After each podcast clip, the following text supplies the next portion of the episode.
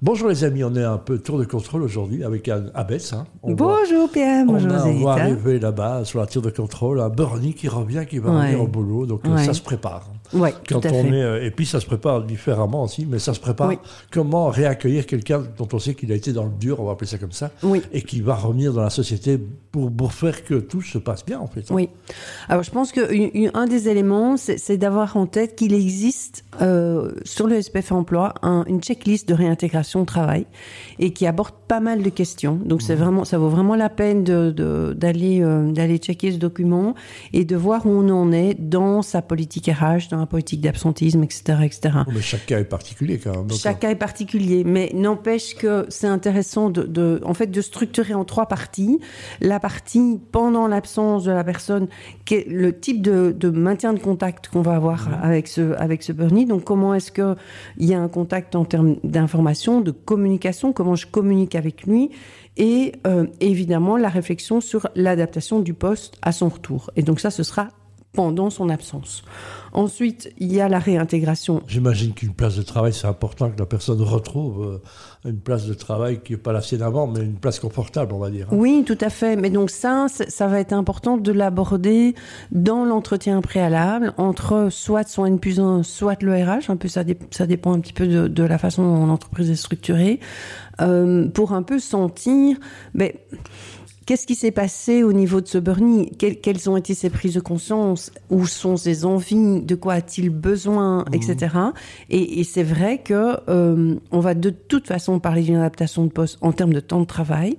Et qui dit temps de travail, en général, on va on va partir d'un un maximum un mi-temps, voire un tiers-temps, un peu en fonction du temps euh, initial qui- qu'il avait dans son contrat.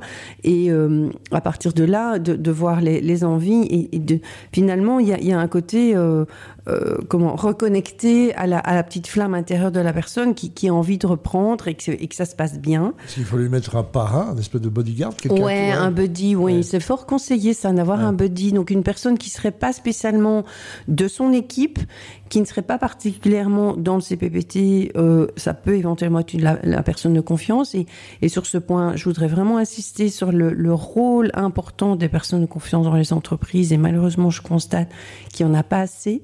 Il y a, il y a, hum, on ne parle pas assez de ce rôle-là dans, dans Une espèce de dans- happiness manager qui existe un peu, mais pas, pas assez. hein. c'est pas tout à fait le même poste. Hein. Le poste de personne de confiance, c'est vraiment une formation avec de la supervision derrière et, et avec une personne qui va être invitée dans les CPPT euh, à certains moments pour parler de, euh, euh, de connaissances co- à un niveau Une collectif. question stupide, si cette Oui. personne a eu un burn-out, ça aide, ça, ça aide La personne de Ouais, confiance, ouais.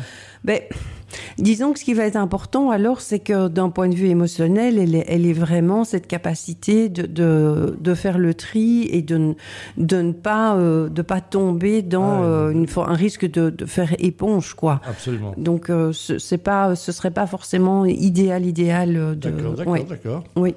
Et alors, dans, dans la réintégration effective, c'est-à-dire quand la personne vraiment revient, c'est d'avoir bien défini les aménagements, préparer ce retour rien que d'un point de vue poste de travail, euh, est-ce qu'il a le matériel adéquat, les horaires, est-ce qu'il connaît euh, les nouveaux horaires qui ont été définis ensemble? Et puis, dans ce suivi, c'est qu'il y ait un véritable accueil. C'est-à-dire que ce qu'on a constaté aussi fort, c'est qu'il y a un accueil euh, qui est en général plus, euh, plus bienveillant avec une personne qui revient d'une maladie grave qu'une personne qui revient de burn-out. Or, c'est une maladie grave. C'est une maladie grave, bon, sérieuse mais pas grave, comme on disait une autre fois, mais, mais en effet, l'accueil est important, le retour va être progressif, et puis d'évaluer le processus dans le, dans le plan de réintégration, en fait. C'est-à-dire de d'aborder peut-être régulièrement et en tout cas tous les deux mois euh, avec le N plus 1 ou le RH qui suit, qui suit cette réintégration, com- comment se passe son, son, son rétablissement et son, sa reprise. Est-ce que, euh, voilà, en dehors du travail, est-ce qu'il est extrêmement fatigué ou pas, etc. Et là, moi, j'ai vraiment une une liste de critères qui sont intéressants à aborder euh, éventuellement avec euh, avec ce, ce- cette personne. Et puis après, je pense qu'il faut vraiment favoriser la communication entre les acteurs de terrain en coordonnant l'action et en définissant une politique interne de cette réintégration. Parce que malheureusement, euh, on, on- on constate assez assez régulièrement que c'est quand il y a un burn-out qu'on commence à réfléchir à finalement l'identification des dysfonctionnements. Qu'est-ce qui a mené cette personne en burn-out d'un point de vue de ce qu'on appelle les stresseurs? Eh ben voilà, très bien. Merci Anne pour tous ces éclaircissements. On ne va pas tout résoudre. Hein. donc je rappelle Annabeth, si vous avez un souci, vous tapez avec un Annabeth avec un H, s'il vous plaît. Comme ça, vous êtes sûr de trouver. Stress. Ah, oh, voilà, vous en saurez beaucoup plus. Merci beaucoup. Merci. À la semaine prochaine.